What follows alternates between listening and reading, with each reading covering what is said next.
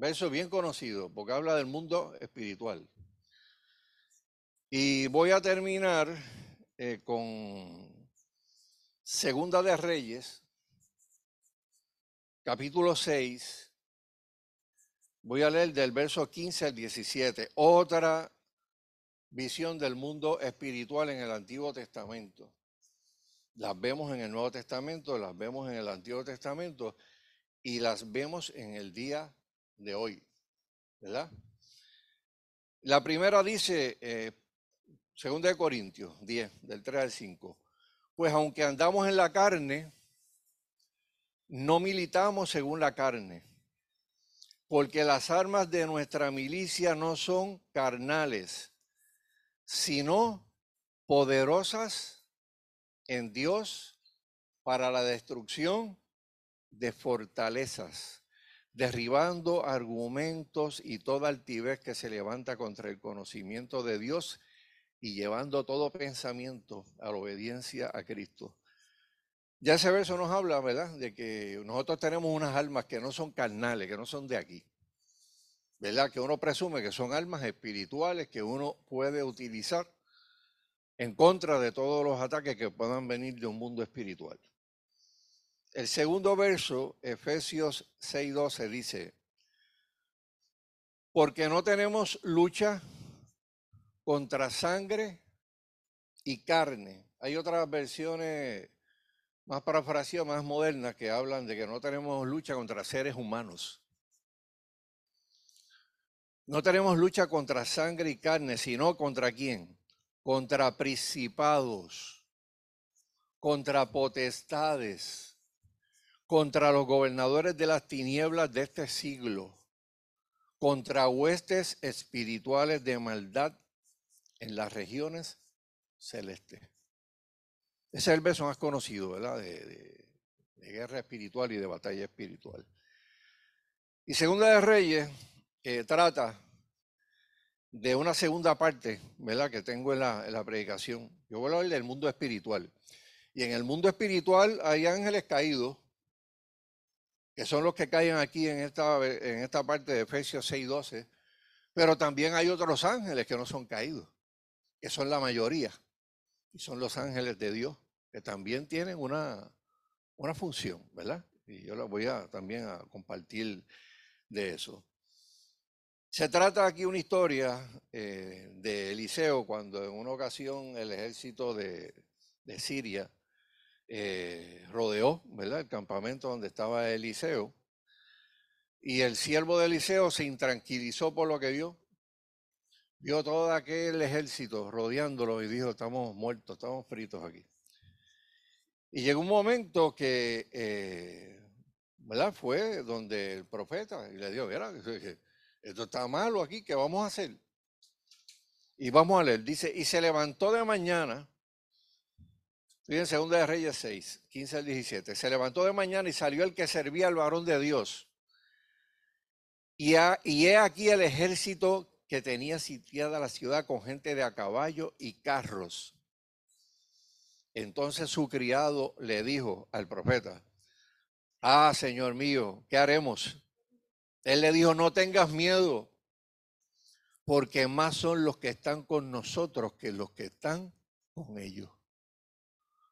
Y oró Eliseo y le dijo a Dios, Dios, yo te ruego que tú abras sus ojos para que vea. Y Jehová abrió los ojos del criado y miró. Y he aquí que el monte estaba lleno de gente de a caballo y de carros de fuego alrededor de Eliseo.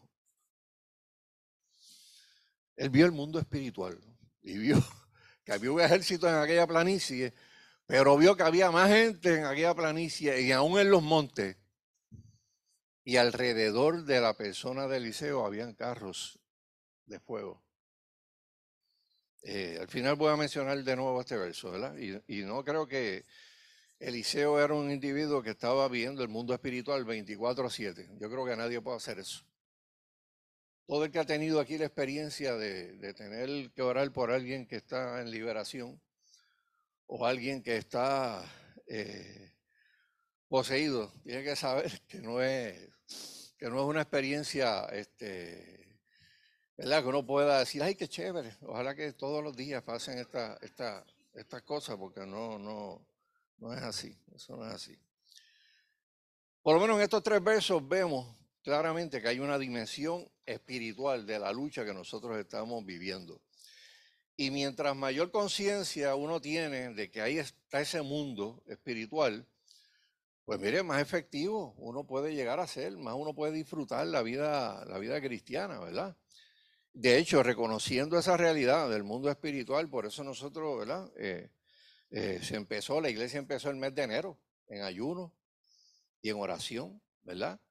Porque esas son armas espirituales y, y unas disciplinas que son poderosas en Dios. Por eso que decimos que el culto de oración es el culto más importante de la iglesia. Y mire, todos los cultos son importantes, no es que sea el más importante, pero nosotros le, tenemos el objetivo del más importante, porque ahí es donde nosotros clamamos, ahí es donde nosotros pedimos los milagros, ahí es donde nosotros pedimos lo que nosotros no podemos hacer con nuestras propias fuerzas. ¿Y cuántos milagros han dado en los cultos de oración como respuesta?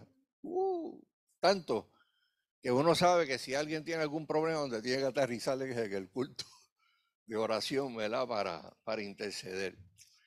Y yo le puedo decir, hermano, que en, en los 50 años que yo llevo en el, en el ministerio, yo puedo dar fe que los momentos más, más poderosos, los momentos más fructíferos, los tiempos en donde los frutos han sido permanentes son aquellos que estuvieron moldeados por Biblia, oración y ayuno. Cuando la gente se mete con Dios, cuando la gente quiere de verdad, anhela a Dios, anhela tener una relación con Él, se pone a leer la Biblia para, Señor, háblame a través de tu palabra. Y tiene esa hambre, ¿verdad?, de la palabra de, Dios y, la disciplina del ayuno, del verdadero ayuno. Pues mire, pasan cosas bien, bien tremendas, ¿verdad? Eh, yo recuerdo en la década de, de los 70, donde había un mover del Espíritu Santo en diferentes partes del mundo. En Puerto Rico estaban las catacumbas. En Alemania había otro grupo de jóvenes que no eran de las catacumbas, pero estaban haciendo lo mismo que nosotros hacíamos en Puerto Rico. En Brasil había otra gente que Dios levantó joven que estaba haciendo lo mismo que nosotros estábamos haciendo en Puerto Rico. Y en una buena parte de Asia también se derramó un avivamiento bien, bien poderoso, bien poderoso.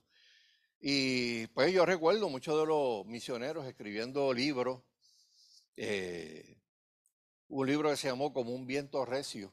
Los más viejos tienen que acordarse de ese libro. Que era un libro de testimonio, de testimonio de lo que, de la gente que estaba viviendo este, eh, una victoria sobre el mundo espiritual bien tremenda, ¿verdad?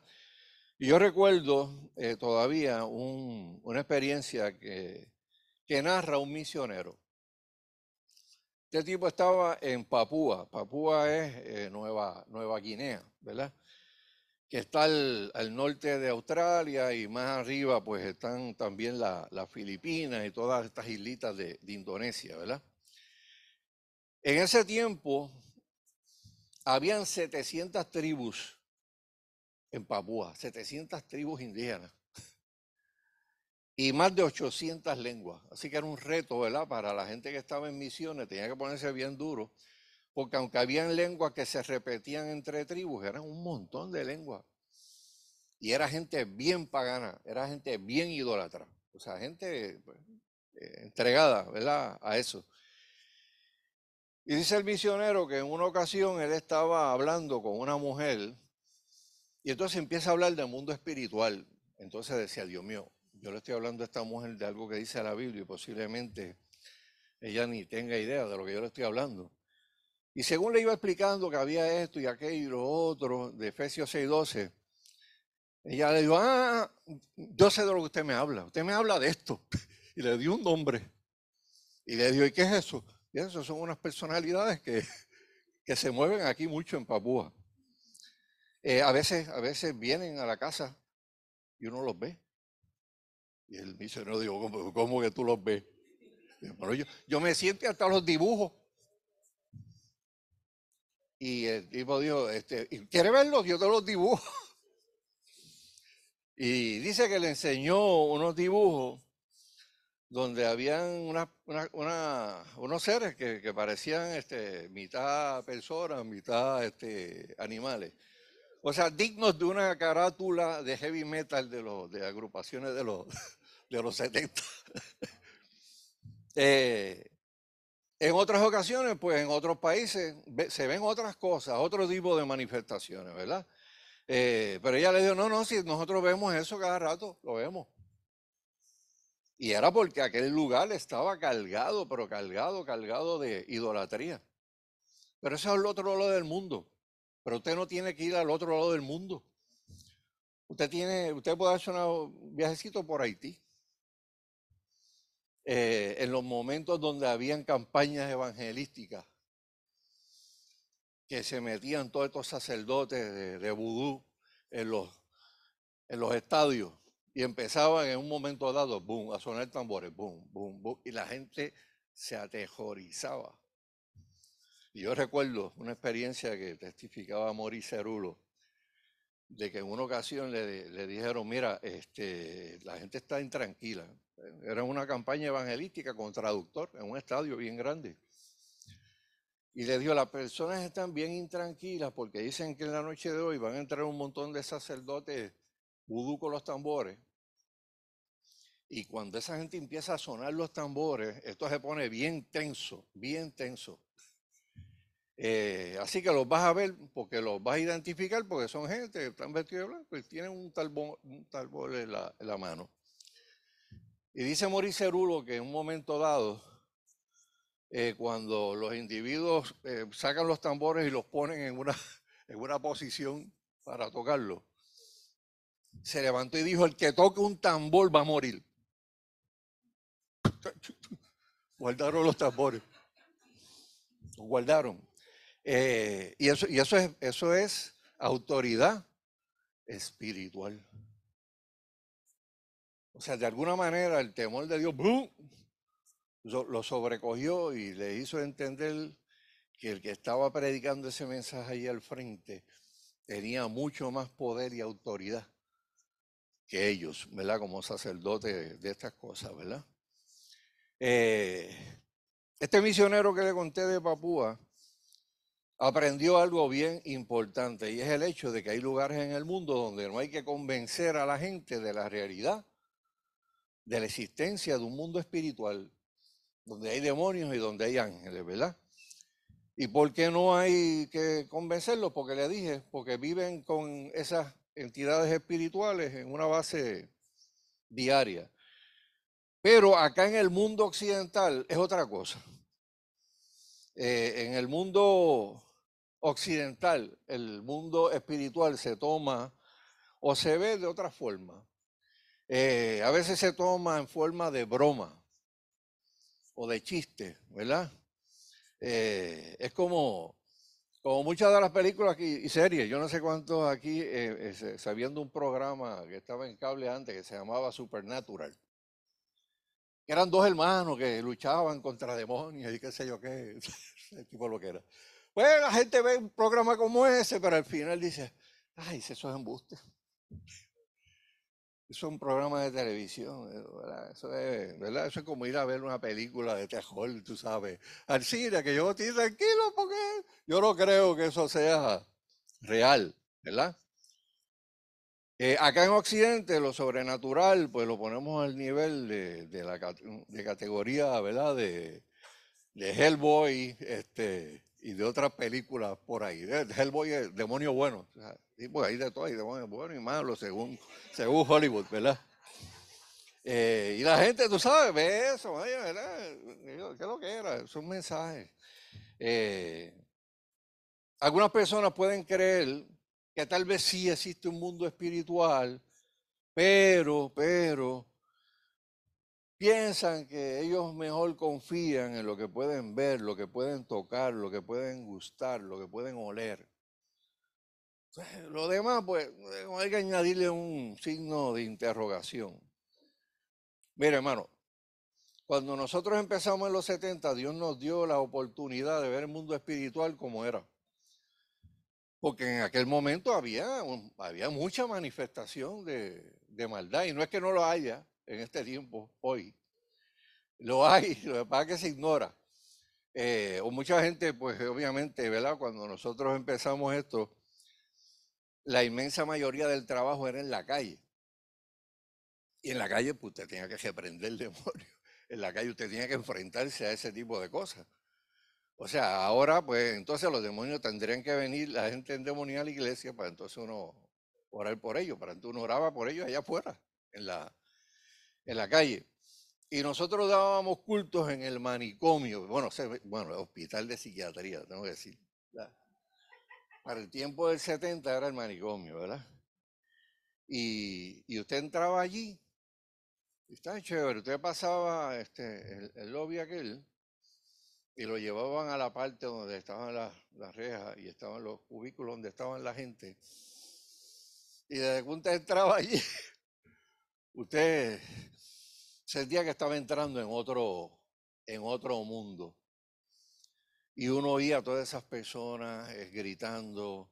Eh, había un piso en aquel tiempo, yo no sé si todavía eso está allí. En el segundo piso estaban lo que le llamaban los de psiquiatría forense. Esos eran los tipos que habían cometido los delitos, pero bien horrendos, y no eran procesables, ¿verdad? No tenían el entendimiento para ir a un juicio y entenderlo, y entonces los, metían allí. Los metían allí hasta que esa gente, ¿verdad? Pudiera mejorar y entender por qué mató a la esposa o al esposo y lo picó en cantito, ¿verdad? Porque esos, eran los tipos que estaban allí arriba. Eh, nosotros no nos fuimos mucho a la parte de arriba. Pero eh, las veces que fuimos tenemos unos ejemplos brutales, hermano, de, autoridad espiritual. Cuando nosotros nos encerraban en un, en un saloncito con todas esas personas, siempre había el disclaimer del hospital de que ustedes están aquí por voluntad propia. Si aquí se forma un botín, ustedes tienen problemas porque vamos a cerrar ahí. Y yo recuerdo en una ocasión que una hermanita de la Catacumba 1, de las primeras ancianas que tuvo la 1, se llamaba, se llama Helen Roche, llegó al segundo piso de, allí de Forense y le dijeron, no, aquí no, no es como en el piso de abajo, aquí tú no puedes entrar. Y si tú entras, tú entras a tu propio riesgo. Porque mira, mira a toda esa gente ahí, allí habían tipos este, con unas caras de... Y Helen Roche dijo, me abres y me cierras y yo no tengo ningún problema en entrar ahí adentro. Y se metió allí y le habló a toda aquella gente de, de Cristo. Y los guardias estaban así, este, espantados de que no hubiera alguien allí que se saliera fuera de, control. Pero esas experiencias nada más, nosotros nos hicieron ver que había un mundo espiritual. De, hecho, esto yo lo he dicho antes. Eh, en una ocasión yo, yo, fui a uno de los cultos y vino una persona y me llamó. me llamó por nombre. Eh, y cuando lo miré, me, me, quedé en shock, porque era una persona que iba de visita a la Catacumba 2 y era un maestro de la palabra. Aquel tipo era, aquel tipo era teólogo. Digo, no era teólogo, era, pero sabía tanta Biblia. Y cuando entro allí, me llama. Y me dice, me pregunta, ¿qué tú haces aquí? Digo, eso, eso te pregunto yo a ti. ¿Qué tú haces aquí al otro lado de allá de la, de la? No, no, yo estoy aquí por equivocación. Y pues, y era que vivía una doble vida, una doble vida bien, bien fea y bien, y bien mala. O sea, o sea que nadie va, nadie se vuelve loco por leer la Biblia. Pero con Dios no se puede jugar. Y no se puede jugar en la Liga Americana y en la Liga Nacional a la misma, a la misma vez, no se puede. Eh, pues mire, el asunto, el asunto es que como mencionaba, en Occidente, pues, ¿verdad? A veces las cosas, pues, este, la gente no, no le da eh, el, el, valor que se supone uno le dé como creyente a lo que ocurre en el mundo espiritual. Y el maligno, contra el que nosotros luchamos, pues se encarga de alimentar una visión distorsionada de lo que es el mundo espiritual. Y esa distorsión viene desde que uno es chiquito. Yo recuerdo, y recordarán los que tienen 50 o plus aquí, ¿verdad? De 50 para allá es otra generación de menudo, ¿verdad? Había un programa en televisión donde había una señora que movía la naricita así, y, desaparecían cosas, aparecían cosas. Se llamaba Elizabeth Montgomery, era, era la artista, y hacía un papel que se ve, ve que recordaron algunos. Se llamaba Samantha Stevens, ¿se acuerdan? Y Samantha Stevens movía la nariz así pa, y aparecían las cosas, y uno de chiquito, Dios mío, yo tuviera ese poder, si yo tuviera ese poder para poder hacer desaparecer lo que quiero hacer desaparecer y aparecer lo que yo quiero, ¿verdad? Tener. Pero e, era una comedia, era una comedia. Como era una comedia, pues la gente lo coge A, broma, ¿verdad? Eh, eso fue para los 70, después vinieron los 80, 90 y venían los muñequitos. Este, yo no sé cuántos se acuerdan aquel famoso muñequito, Casper the Friendly Ghost. ¿Se acuerdan de la cancioncita bien pegajosa? Casper the Friendly Ghost. Fantasmas, ¿verdad? Son, los fantasmas son un vacilón. Este, eh, después vinieron los, los 90, donde vino la cosa, la película esta. Si usted tiene un problema con fantasmas, usted tiene que llamar a Ghostbusters. Iba allí y en Disney tenía un pabellón completo, ¿verdad? De, ¿eh? La moraleja de todo esto es que a veces a Dios le interesa que uno siga viendo el mundo espiritual como una comedia, ¿verdad? Como, como un chiste, como, como un cuento de ciencia ficción. ¿Por qué? Porque él sabe muy bien, el enemigo sabe muy bien lo que dice la palabra con relación a nuestras luchas. Y si nosotros no aprendemos a, reconocer que hay unas fuerzas espirituales de maldad que tratan y no pueden, a nosotros como creyentes, un demonio no se le puede meter a un creyente. No. O sea, el que, el que se aparta y se revuelca en el pecado, pues son otros 20. Pero una persona que sea creyente, que tema a Dios en su corazón, eh, le, pueden tirar dardos de fuego. Pueden venir pensamientos a la mente, pero eso de que entre una personalidad espiritual del mundo de la maldad dentro, jamás, jamás. No hay comunión entre Cristo y las tinieblas, dice la, escritura. Donde está Cristo no puede haber nada eh, malo. Pero ahí volvemos a Efesios 6. Esta vez voy a leer del 10 al 13 en la nueva traducción viviente. Una palabra final. Sean fuertes en el Señor y su gran poder. Pónganse en toda la armadura de Dios para poder mantenerse firmes contra las estrategias del diablo, las artimañas, las maquinaciones, dicen otras versiones. Porque no luchamos contra enemigos de carne y hueso, sino contra gobernadores malignos, autoridades del mundo invisible, contra fuerzas, fuerzas poderosas de este mundo tenebroso y contra espíritus malignos en los lugares de los lugares celestiales. Por tanto, póngase todas las piezas de la armadura de Dios para poder resistir al enemigo en el tiempo del mal. Así, después de la batalla, todavía seguirán de pie firmes.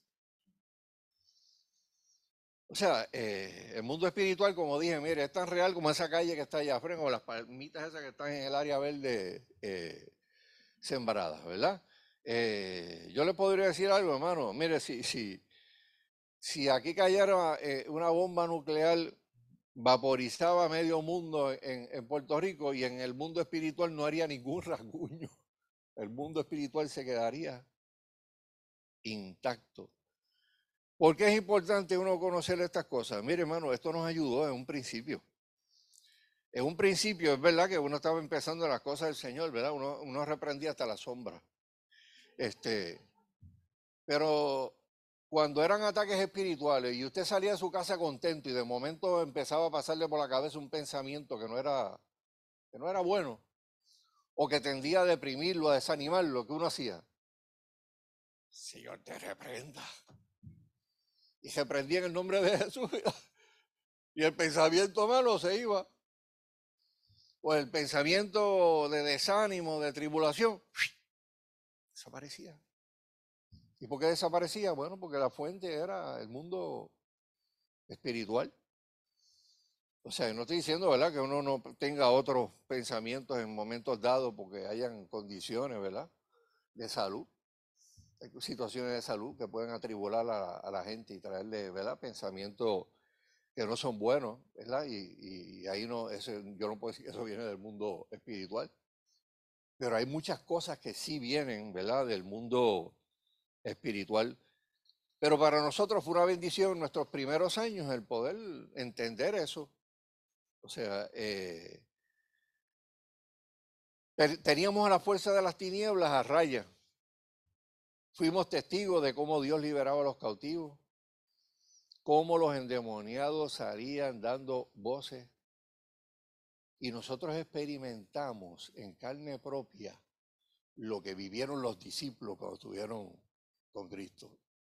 Y eso era en una base semanal. ¿Por qué? Bueno, porque, porque estábamos donde, donde se estaban librando la, las batallas. Eh, y Dios nos daba estrategias. Dios nos daba unas estrategias bien locas para bregar con gente que en la calle se nos oponía, o gente que se ponía dura y se alzaba y nos amenazaba. O sea, eh, yo, recuerdo todavía, eh, hermana Elí fue parte de este, testimonio, así que lo voy a tirar a medio. Este, un culto una vez aquí en Dorado. Vi un guapito de barrio que parece ¿verdad? que le gustaba intimidar y se metió a uno de los cultos y empezó a paquete y paquete y paquete y paquete. Y ya uno pues estaba acá pensando, a rayo, aquí, aquí puede pasar algo. Este tipo está, está, provocando, este, la gente se está asustando. Y, y estaba así, bien guapeado. Y de momento Ali se le acercó, lo abrazó y le dio un beso en la mejilla. Y le dijo que Cristo la amaba, que el tipo es así. Un paso para atrás, otro para atrás, otro para atrás dio un about face y corrió y salió corriendo calle abajo. ¿Te acuerdas, verdad? Sí. Eh, y eso uno lo veía, eh, ¿verdad? Con una frecuencia bien, bien, ¿verdad? Muchas, en muchas ocasiones en Bayamón ocurrió, nos ocurrió una vez lo mismo. En uno de los caseríos que es más caliente que ahora mismo en Bayamón.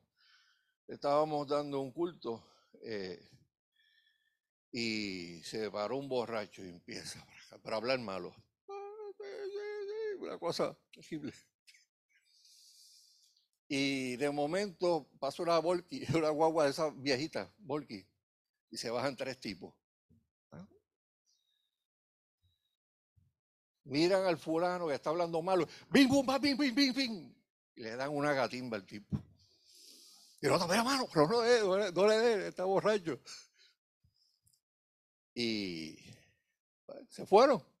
El culto siguió. El borracho se quedó inyectado. Y cogió una, una caneca de sarrón y la rompió. Y vino para acá. Por culpa de ustedes. A mí me dieron. Pero ustedes saben lo que yo voy a hacer aquí con esto, ¿verdad? Hermano, habían hermanos allí este, con los hijos. Este, y uno, Dios mío, ¿qué va a pasar aquí?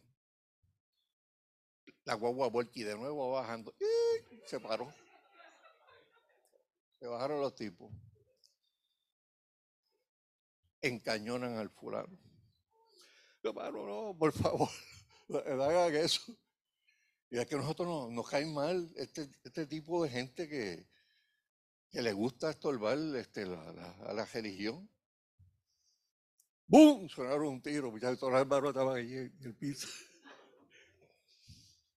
Y se le dijo al borracho, brother, no juegues con las cosas de Dios. Vete por ahí para abajo y vete, eh, cacho, con prisa, vete por ahí para abajo. El tipo se fue, pero no, no lo volvimos a ver.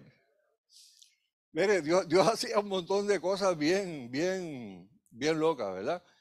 Eh, pero créame, hermano, que si nosotros pudiéramos estar más conscientes de todo esto, nuestra efectividad como creyentes, como guerreros espirituales, aumentaría. Yo comparo esto del mundo espiritual con el mundo microscópico y la palabra de Dios con un microscopio, ¿verdad? Eh, ¿Cuántos aquí han tenido oportunidad de ver a través de un microscopio? ¿verdad? Todo, el mundo, ¿verdad? Me imagino. Los que son médicos pues, han visto cosas de esas, que son virus o bacterias y lo que era. Pues yo, yo, lo que yo me dedicaba, eh, si venía alguna cosita de esas porquerías que vendían, era ver insectos. Y yo no sé cuántos pudieron ver una arañita de esas chiquititas insignificantes o una hormiga a través de un microscopio. Y uno veía aquella cosa, o, un mosquito de Egipti en un microscopio. Uno miraba aquello y decía, Señor, gracias porque lo hiciste así de chiquitito y no lo hiciste el tamaño de un perro, porque hubiera sido, hubiera sido difícil vivir en un mundo, en un mundo así, ¿verdad? Pero el mundo espiritual está ahí, aunque usted no lo vea. Y hay muchas cosas que ahora mismo están en el aire y usted no las ve. Las ondas radiales, las ondas televisivas están ahí. Sí, nos rodean. Nos rodean y usted no las ve, usted no las siente. Pero para usted poder eh, ponerlas en acción, ¿qué es lo único que tiene que hacer? Prender el botón de un radio o prender el switch de on. Inmediatamente todas esas ondas que hay corriendo por ahí se convierten en una señal, ¡boom! Y sale una, ¿verdad? Eh, sale una imagen y sale, y sale sonido. Pues mire, hermano, no solamente hay un mundo espiritual de maldad, también existe en el mundo espiritual los ángeles de Dios, ¿verdad? Yo no quiero eh, quedarme en una, en una área solamente, ¿verdad? Eh, porque les quiero hablar de esto también, hermano, porque en esta batalla espiritual nosotros no estamos solos. En esta batalla contra el mundo de las tinieblas nosotros no estamos solos. Pero tenemos que tener esa conciencia de que nosotros estamos acompañados y estamos protegidos, ¿verdad? Eh, de hecho, hermano, el venir a Cristo nada más es una bendición. Y te abre un montón de privilegios, ¿verdad? Y esa protección espiritual es una de ellas. Pero mire, usted, usted viene al Evangelio, usted se convierte a Cristo. Dice la Escritura que todos sus pecados son perdonados. Usted es hecho nueva criatura. Las cosas viejas pasaron, todas las cosas fueron hechas nuevas. O sea, tenemos un hogar en el cielo. Cristo se fue a preparar un hogar para nosotros, un lugar para nosotros. Nos convertimos en hijos e hijas del Dios viviente y vivimos rodeados de una miriada de ángeles. Y una miriada significa una cantidad grande e indefinida, porque eso lo dice la Escritura. Eh, ¿Y a dónde nos hemos acercado? Dice la Escritura. Hebreos capítulo 12, verso 22 dice, sino que os habéis acercado al monte de Sión, a la ciudad de Dios vivo, Jerusalén la celestial, a la compañía de muchos millares de ángeles. Sea, pasamos de un viejo pacto a un nuevo pacto, del terror del monte Sinaí a la bendición del monte de Sión del monte, en el monte Sinaí todo era eh, exclusión. El pueblo tenía que estar fuera, estaba separado. El único que podía subir a aquel monte era quién? Moisés. El pueblo estaba lejos. El único que podía subir a aquel monte era, era eh, Moisés y el pueblo estaba aterrorizado. Le decía, ve, no, sube tú, sube tú. nosotros no nos atrevemos ni a acercarnos a esa montaña. Solo Moisés podía subir, pero al monte de Sión la invitación se abre para que todo el mundo llegue, para que todos podamos acercarnos, porque Él murió para que todo aquel que en Él crea tenga vida eterna. El verso 28 añade, así que recibiendo nosotros un reino inconmovible, tengamos gratitud y mediante ella sirvamos a Dios con temor y reverencia. Y de acuerdo a la Biblia, ¿qué hacen los ángeles de Dios? Los ángeles de Dios están sentados en las nubes así con, eh, tocando alpa, ¿verdad? Como los muñequitos. no. La Biblia dice en Hebreos capítulo 1, verso 14, no son todos los espíritus ministradores enviados para servicio a favor de los que serán herederos de la salvación. ¿Cuántos aquí son herederos de la salvación? ¿Cuántos aquí le han entregado su vida a Cristo? Bueno, pues usted es heredero de la salvación, a usted le van a servir los ángeles.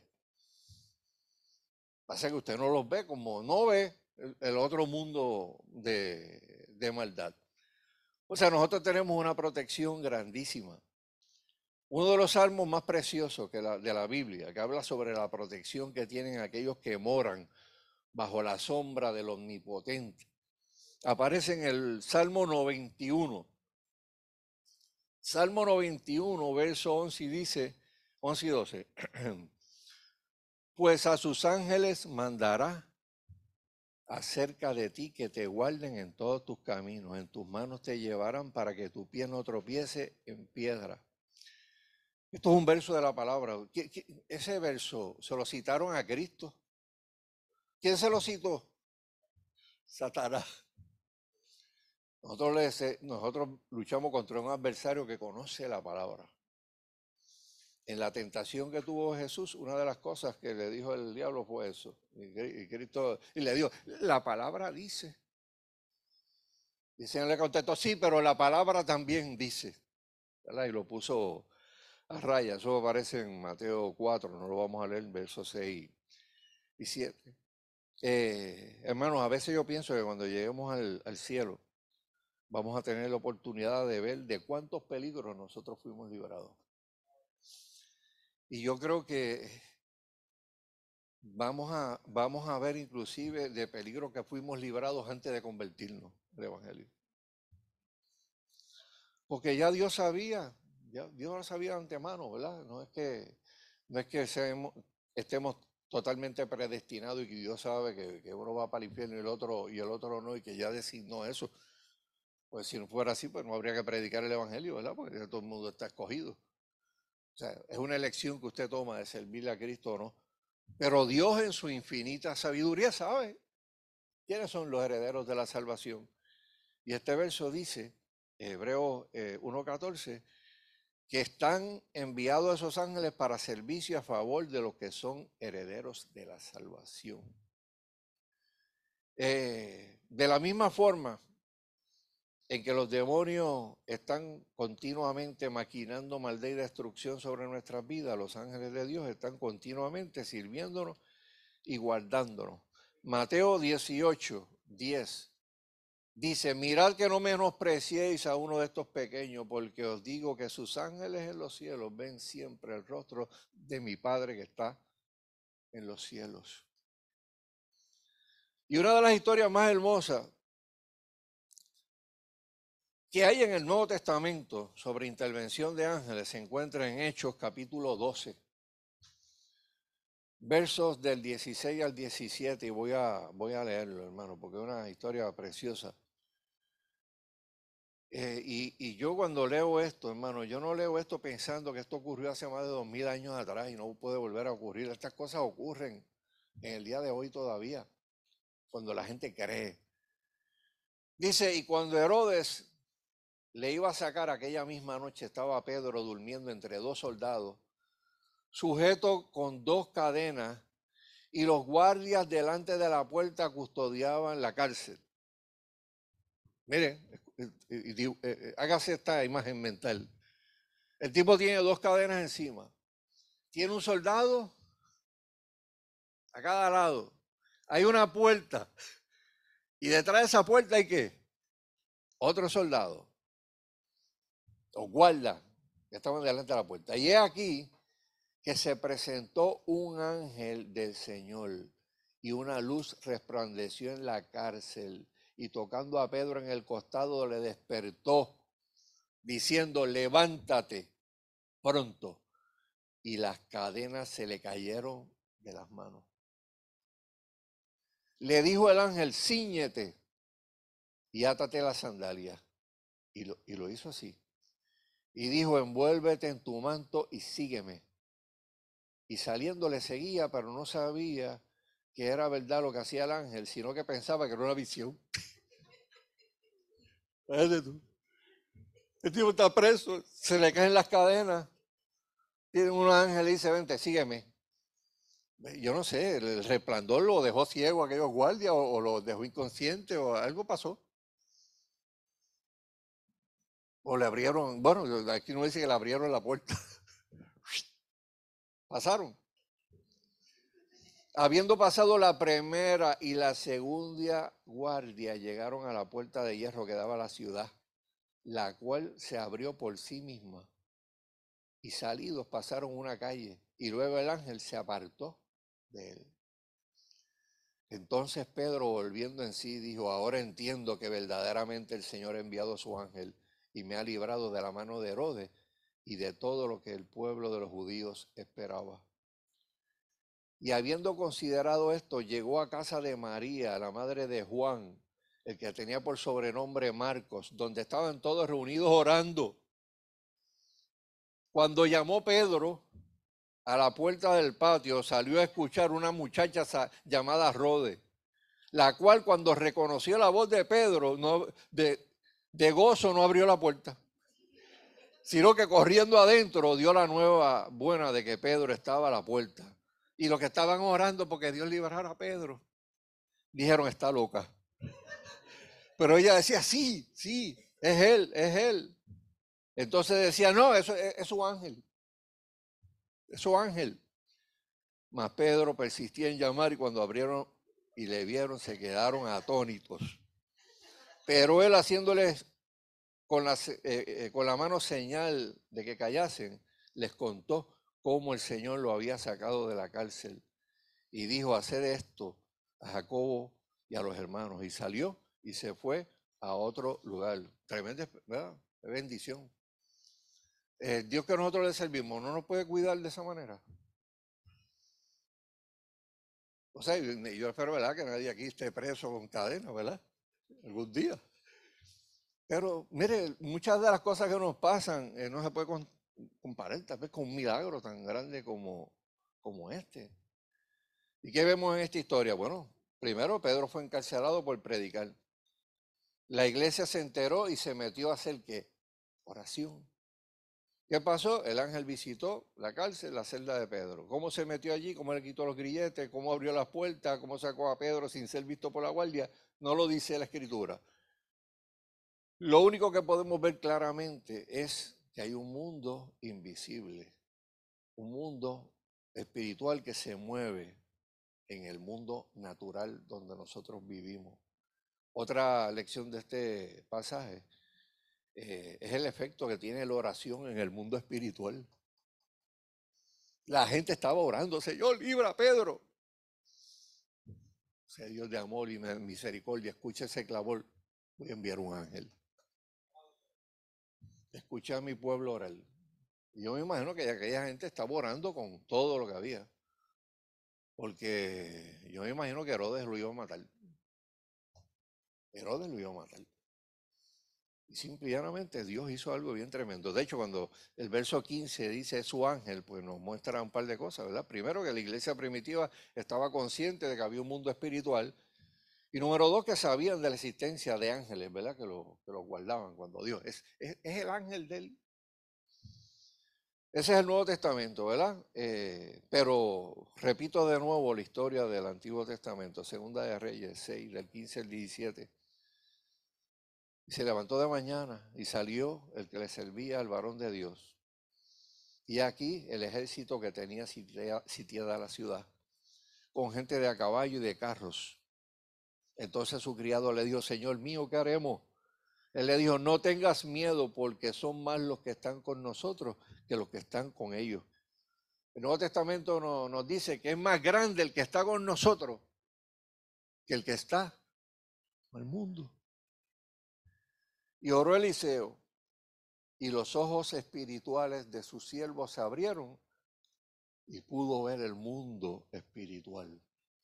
Y pudo ver que los carros que tenía el, el rey de, de Siria no se comparaban con los carros de fuego. Estaba, ustedes, bueno, yo, yo a veces, bueno, uno trata de imaginarse, ¿verdad? Carros de fuego. Pues obviamente eh, cuando esto se escribe, eh, pues los carros que habían para aquel tiempo eran los carros estos que aparecían en la película Los Diez Mandamientos. sí, se le trepaba un tipo y qué sé yo qué. Pues esos eran los carros que existían para aquel tiempo. Eh, imagínense un carro de eso de fuego. Un carro de eso vino a buscar a Elías una vez. Y se lo llevó. Elías tiró el, el manto y le cayó a Eliseo. Y la petición de Eliseo que le diera doble porción se la contestó. Y todos los milagros que hizo Elías, Eliseo los hizo doble. Tenía doble porción del Espíritu. Eh, y un dato curioso, hermano. Eh, yo creo que Eliseo no, no, no vio lo que vio el siervo. Eh, yo creo que Eliseo no era, como dije, no, no vivía en un mundo espiritual 24-7. Pero tenía una fe de que eso estaba allí. Pero que este tipo que tengo al lado tiene miedo, pues déjame pedirle a Dios que le abra los ojos para que pueda ver. Así que usted no tiene que ver cosas para usted poder creer que hay un Dios que nos protege, que hay un Dios que nos cuida y que sí que hay un adversario que anda como león rugiente buscando a quien devorar. Pero nosotros tenemos promesas de parte de, del Señor que nosotros sacamos eh, de todo esto? Y con esto finalizo. Que nuestros aliados en el mundo espiritual son muchos más que los adversarios del mundo de las tinieblas. Lo que le dije ahorita, primera de Juan 4:4, dice, hijitos, vosotros sois de Dios y los habéis vencido, porque mayor es el que está en vosotros que el que está en el mundo.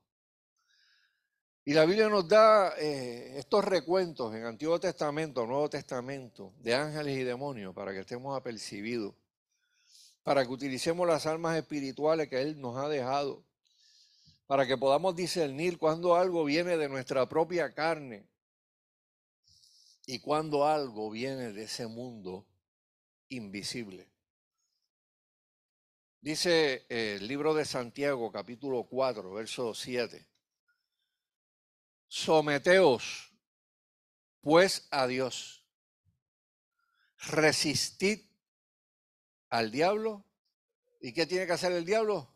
Poner el pie en polvorosa. Irse. Someterse, ¿qué, ¿qué implica someterse? Bueno, pues implica usted meterse con Dios. Usted obedecer la palabra de Dios, usted obedecer sus mandamientos, usted amar a Dios con todo el corazón. Cuando se habla de, resistir, ¿de qué se habla?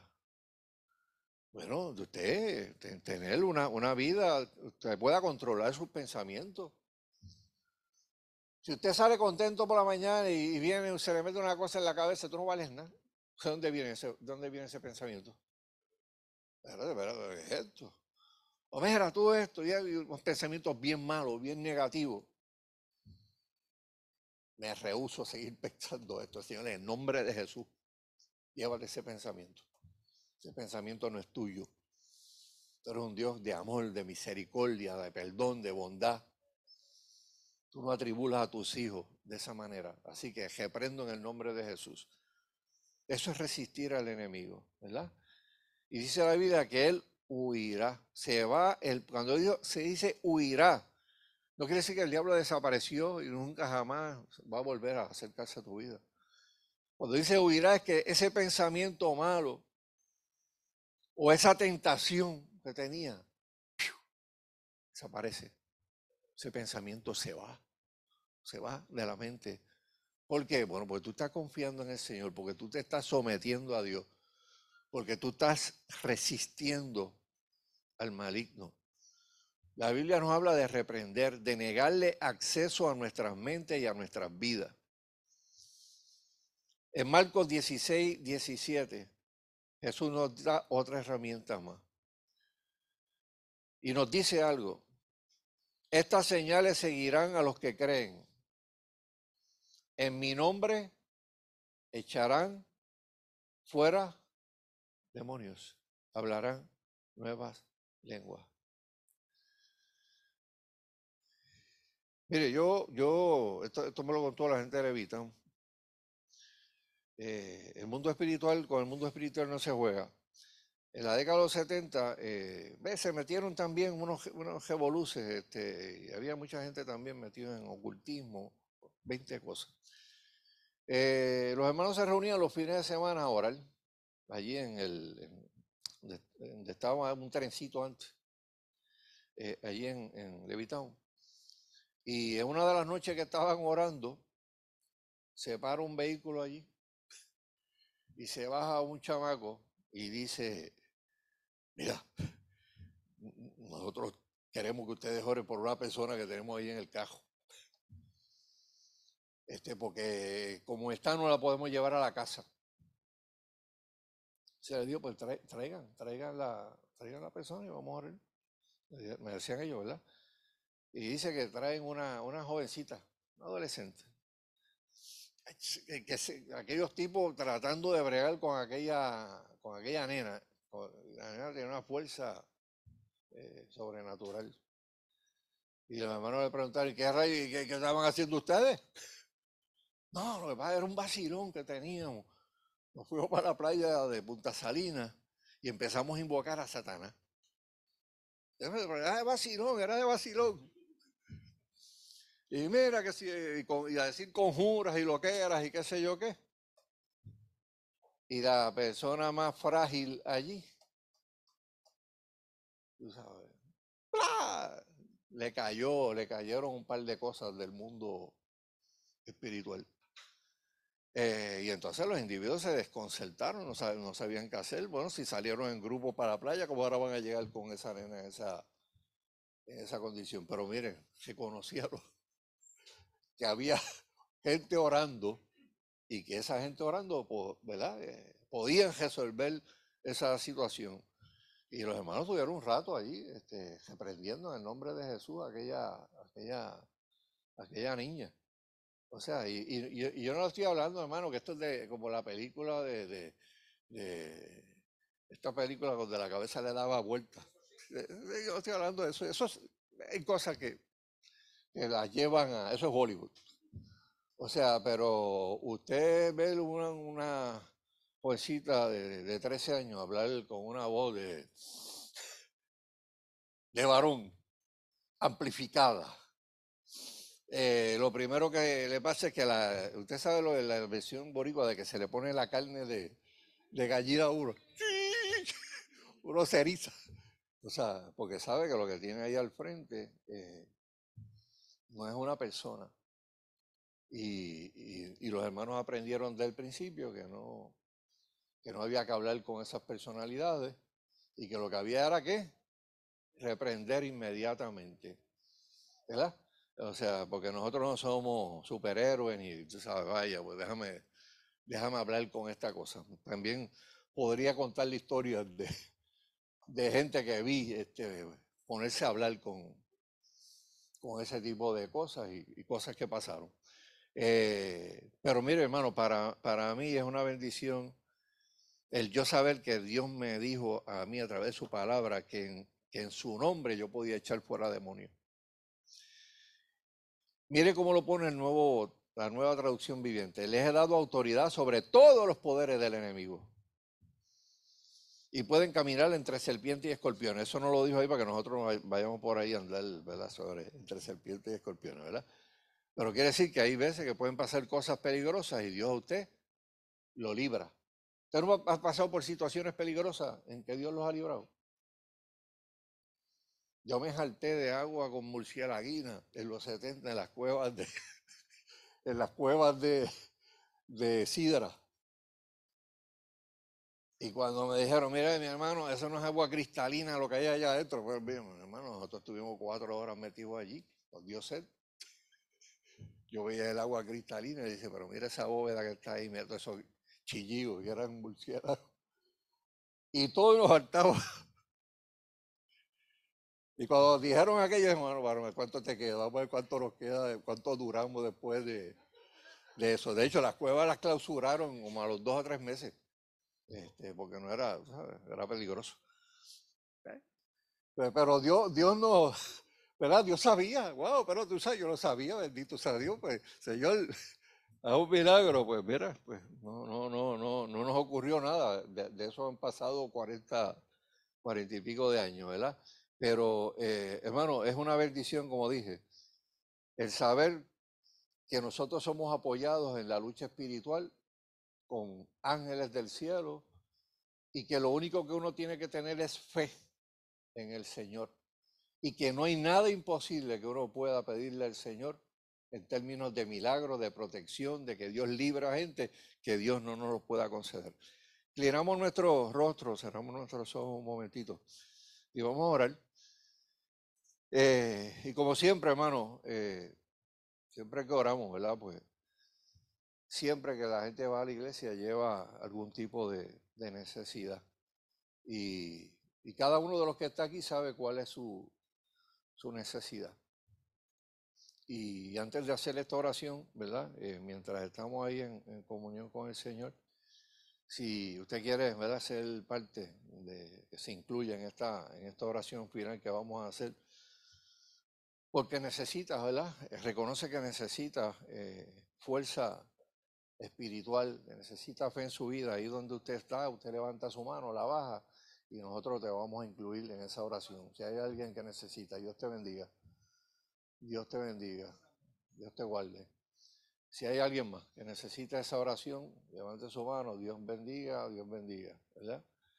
Eh, somos más que vencedores, hermanos y mucho más cuando reconocemos que tenemos necesidades espirituales.